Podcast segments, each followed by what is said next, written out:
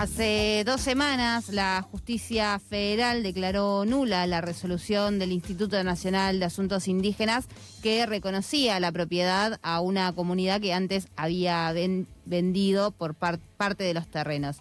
Definieron esto porque se privó al dueño de defenderse. Esto derivó en los conflictos que, si bien se dan desde hace eh, semanas, se hicieron masivos tras el asesinato del joven mapuche Elías Garay el domingo pasado. Pero estamos en comunicación con Mauro Millán, él es lonco o jefe de la comunidad Pillán Mahuizá en Chubut. Muy buenas tardes, Mauro. Micaela te saluda a este lado. Micaela, Marinari, no me gusta la palabra jefe, ah. porque eh, lonco es eh, una palabra que la relaciona con el que orienta, porque el lonco literalmente es cabeza. Perfecto. Lo, lo, lo, tendré en cuenta para, para próximas, pero lo dejo para, para cuando lo hagamos, dejemos la presentación. Mauro, sabemos que Gonzalo Cabrera se encuentra en estado crítico y hoy circuló un video que grabaste desde el hospital. Primero saber cuál es el estado de Gonzalo y luego qué esperaban con ese o qué esperan con ese mensaje. Bien, eh, la idea eh, básica sabemos que el Peñi se ha convertido en, una, en, un testigo clave de lo que ha pasado, ¿sí? para identificar a, los, sicarios que ingresaron eh, al territorio que entró, que claramente contaron con la logística de la policía, por omisión o convicción. Primero, antes de, que se, que ocurra este asesinato, sobrevoló un dron eh, haciendo una clara prospección del lugar. Y eh, hay testimonio de gente de la de la campe de que estos estos eh, personajes que llegaron al territorio uno de ellos estuvo hablando con gente de el COER que es la fuerza policial que fue a quien se le encargó el, el hecho de cortar la ruta y restringir el paso. Bien o sea, hay muchos, muchas pruebas que claramente indican eso. Entonces, eh, Gonzalo está en el hospital eh, internacional de Bariloche, custodiado por la propia policía. ¿Me entienden? O sea, hay una, una preocupación claramente por parte nuestra de, de la seguridad del peña. Por otro lado, su salud eh, sigue bien, sigue evolucionando. Le, le, trajeron los, los proyectiles tenían en su intestino y bueno, eso ya nos da más alivio, eh, significa que eh, ya depende eh, de la fortaleza del Peñi, que claramente la tiene, para salir adelante. Por eso él quiso mandar este mensaje, para que sepan de que él estaba está en un proceso de recuperación.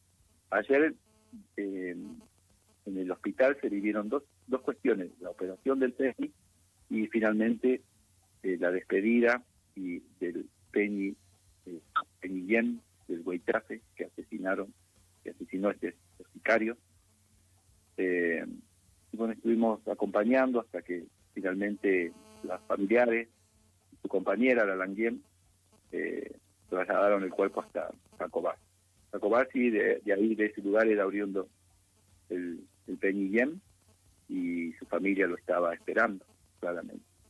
Bueno, momentos de mucho dolor toda esta jornada. De, es como cuando todas las sensaciones, sentimientos se conjugan en uno. Desde la angustia, la congoja, la tristeza, la bronca, la ira, eh, todo junto, todo junto. La verdad que yo llevo muchos años de lucha, eh, desde muy jovencito empecé, pero eh, estos momentos no lo había vivido así, de esta manera. Sin embargo, eh, esto lo único que ha generado es nuestra convicción de seguir adelante. Porque nosotros recuperamos territorio eh, fundamentalmente para garantizar de que las futuras generaciones van a tener una oportunidad, no solo como sociedad mapuche, mapuche tehuelche, sino también para entender qué significa el principio ideológico mapuche con respecto al, al territorio. ¿sí?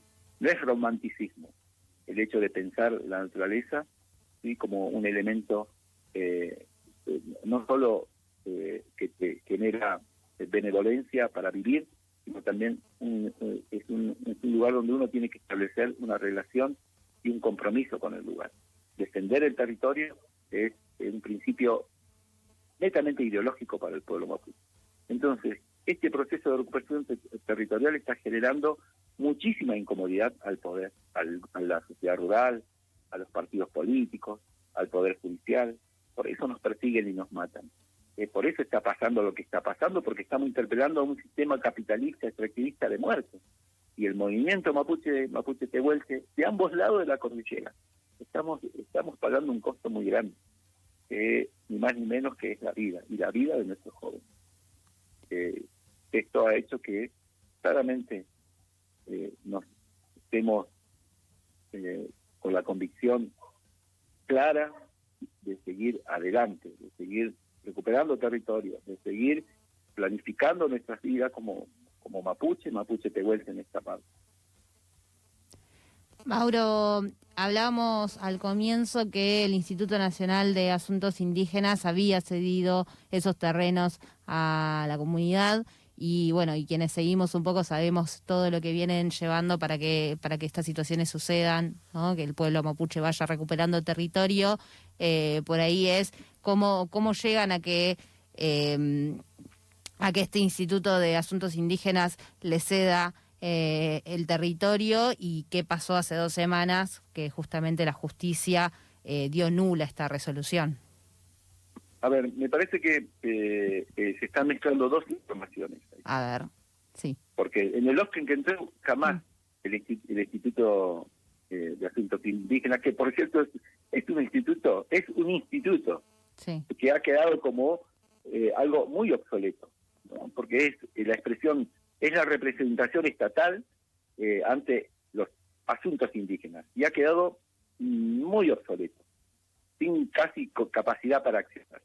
Lo que, lo que vos estás eh, haciendo referencia es en el LOF Buenuleo, que hoy eh, salió una resolución, ¿sí? que eh, de, la cual yo también estaba imputado por usurpación porque anduve acompañando este proceso de recuperación que es un lugar que queda a 7 kilómetros, 8 kilómetros de la ciudad de Bariloche. Salimos, salimos sobreseídos. ¿sí? el Instituto Nacional de Asuntos Indígenas había reconocido el relevamiento territorial del lugar, pero duró muy poco porque una parte de la justicia lo había desestimado. Pero sin embargo, hoy eh, se conoce la sentencia de nuestra absolución. Eh, lleva dos años la causa, ni más ni menos. ¿Y saben quién era uno de los principales jueces que intervino? El, el sobrino de Pichetto, el juez Pichetto. Así que, bueno, podemos, podemos, un capítulo especial podemos hacer de lo que pasó en esta recuperación de, de Bueno Leo. Y el territorio donde, donde, donde sucedió el, domingo pasado, eh, ¿en qué situación o, cómo viene cómo viene esa recuperación de esos territorios? El territorio mm. eh, del Lof Kenkentreu sigue siendo habitado por la por el Lof Kenkentreu. ¿sí? Eh, está sitiado todavía por la por fuerzas policiales, porque cuando se dio el asesinato tuvimos 27 horas discutiendo, 28 horas, 30 horas discutiendo con el, aparato judicial rionegrino, porque desde los Kenkentreu plantearon varios puntos eh, para acceder a que eh, se acercara personal de la, de, la, de la Fiscalía para hacer el peritaje. Entre ellos dijimos, nosotros vamos a despedir a nuestro Yem, a Elías Garay, a lo mapuche, como él hubiese querido como cualquier cultura despide a sus muertos. Tenemos ese derecho. Entonces había que pelear de que nos deje ingresar a todas las comunidades que habíamos nos habíamos acercado hasta el lugar. Peleamos esos puntos. Y otro de los puntos que demandamos fue que se retire el COER, que es esa fuerza especial eh, entregada para matar, que se retire del territorio, que se vaya. Bueno, todo esto llevó tantas horas que la propia familia que estaba custodiando el cuerpo, los integrantes de la comunidad, ya no aguantaban más, el cuerpo estaba en proceso de, descomposición, eh, y finalmente la fiscalía decide no ir porque no estaban las, decide no ir porque no estaban las garantías dadas, y no fueron los peritos. Ya a esa altura habían pasado, como dije recién, 130 horas y decidimos finalmente hacer nuestra ceremonia, nuestro Elugun, Pichi Elugun, despedida, para que el espíritu del hermano viaje a donde tiene que viajar. Bajamos el cuerpo. Eh, sepan que fueron momentos de mucho dolor, todo el mundo lloró y se mezcló todos estos, sentimientos que dije al comienzo y finalmente se lo, cargamos en, la camioneta fúnebre y se lo trasladó hasta Bariloche donde le hicieron una autopsia y ayer finalmente su cuerpo eh, se lo llevan para, para Jacobán. La comunidad sigue estando en el lugar pero sitiada por la policía. ¿no? El, el COE, Fuerza Especial, se retiró, pero la policía de, de, Río Negro sigue haciendo exactamente lo mismo, que es cercenar el derecho al libre tránsito, a llegar hasta la comunidad. Ya llevan más de 60 y largos días de sitio en el lugar. Por otro lado, ver que la, el gobierno nacional es un gobierno ambiguo, un gobierno que hasta el episodio ocurrió que se vivió en Bolsón, donde una horda de deudos gauchos, embriagados y drogados, armados con armas de fuego y cuchillos, eh, arremeten contra una movilización que estaba conformado en su gran mayoría de gente no mapuche, gente que indignada salió a marchar de Bolsón, de Lago Pueblo, del Hoyo, de Puyén, eh, y arremetieron contra esa movilización. La gente tuvo que huir porque era una, una cacería directamente. Y saben que acá este no es, eh, como dije, el conurbano bonaerense. Eh, demográficamente la comarca andina no vive tanta gente. Y cuando empezaron a aparecer las fotos de los personajes, de estos, de estos de estas patotas vestidas de gaucho, eh, empezamos a identificar que habían punteros políticos vinculados a Pauliano, que es el intendente de Bolsón, había gente vinculada a Joel Lewis. Bueno, claramente, eh, eh, y payos vestidos de gauchos, drogados y, embriagados, arremeten y hacen un, causan un destrozo. ¿Cuál es el relato? El relato es que son los mapuches los que generaron eh, un escándalo ahí en el pleno centro. Mauro Millán es lonco de la comunidad Pilla Mauizá en Chubut. Eh, Mauro, justamente estabas mencionando, bueno, qué, es lo que está haciendo la, policía, ¿no? Este, esta cobertura que está haciendo alrededor de, la comunidad, pero ¿qué, excusa le ponen de, parte de, del gobierno, digo, para tener a la policía en ese, en ese lugar hace tanto tiempo? La excusa que pone el aparato judicial rionegrino es el cuidado de la integridad física de las personas.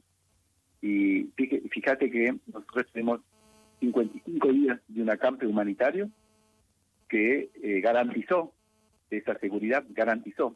Levantamos el acampe porque hubo eh, un episodio que colmó nuestra nuestra paciencia, porque ya lamentablemente era una situación muy compleja, de estar ahí en medio de la, de la cordillera, de la montaña.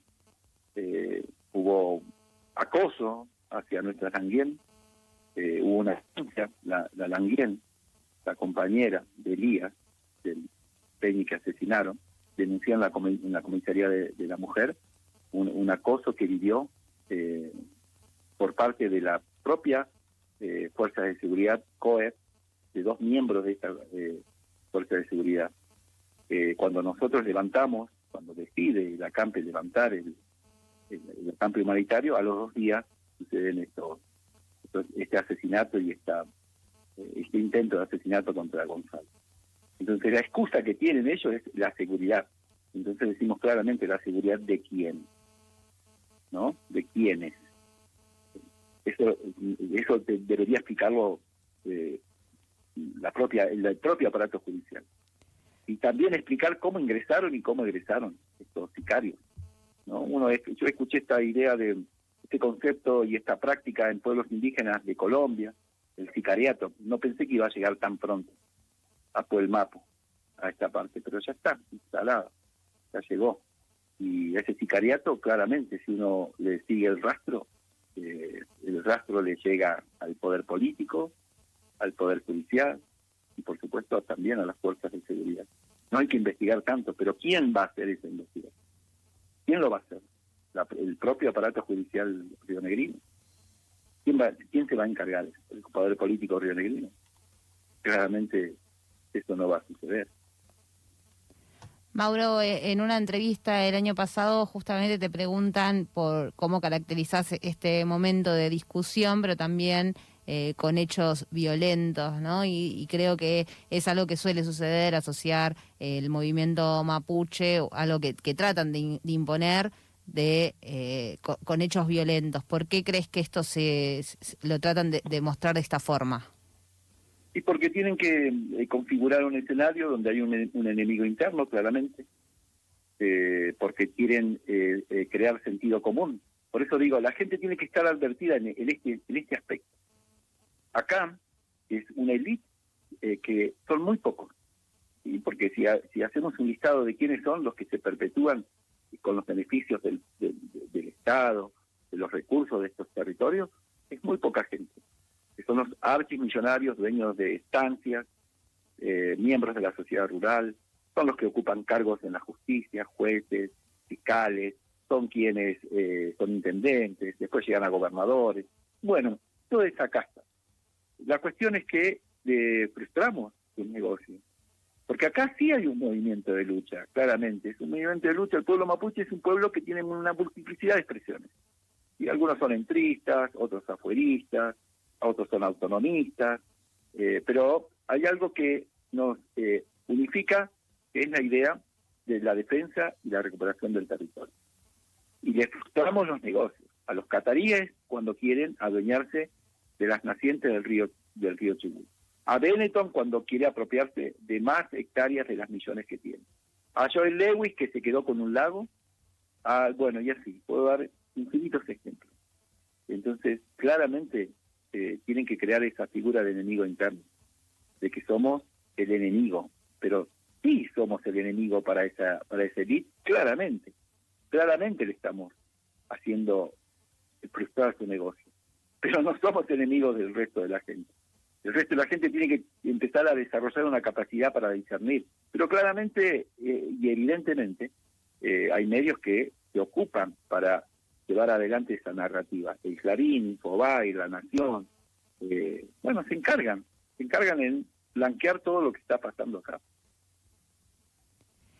Mauro, por último, saber cómo va a continuar las acciones desde, desde la comunidad a partir de ahora de la comunidad que Quenquentreu, mm. eh, lo que estamos demandando, y esto también lo hacemos extensivo a toda la sociedad, de la forma que sea, como le parezca más efectivo, demandar que se abra, que habilite la ruta 6, que se abra esa ruta, que dejen de, ya sean más de 60 días que han cortado un derecho básico que es el libre tránsito. Queremos que se vuelva a habilitar y que se vayan esas fuerzas de seguridad que imposibilitan el traslado de las personas, mapuche o no mapuche. Eso estamos demandando. Después no sé si en, este momento no hay, no es momento de diálogo porque estamos llorando a un, un peñi que asesinaron a sangre fría. ¿Qué diálogo vamos a tener? Entonces, eso estamos demandando. Que se habilite, que se abra una ruta que es una ruta provincial, es la que tienen cortada por mandato político, la diferencia claramente de la justicia. Mauro, te agradecemos mucho esta comunicación, sobre todo eh, en estos momentos y bueno, por supuesto siempre, como siempre les decimos, tienen los micrófonos y el aire de FM La Tribu para cuando necesiten. Bueno, les mando muchos saludos y Peucaliar, nos volveremos a encontrar. Gracias. Mauro Millán, lonco de la comunidad Pillán Ma y Huiza en Chubut, es quien sonó al aire de Algo con R.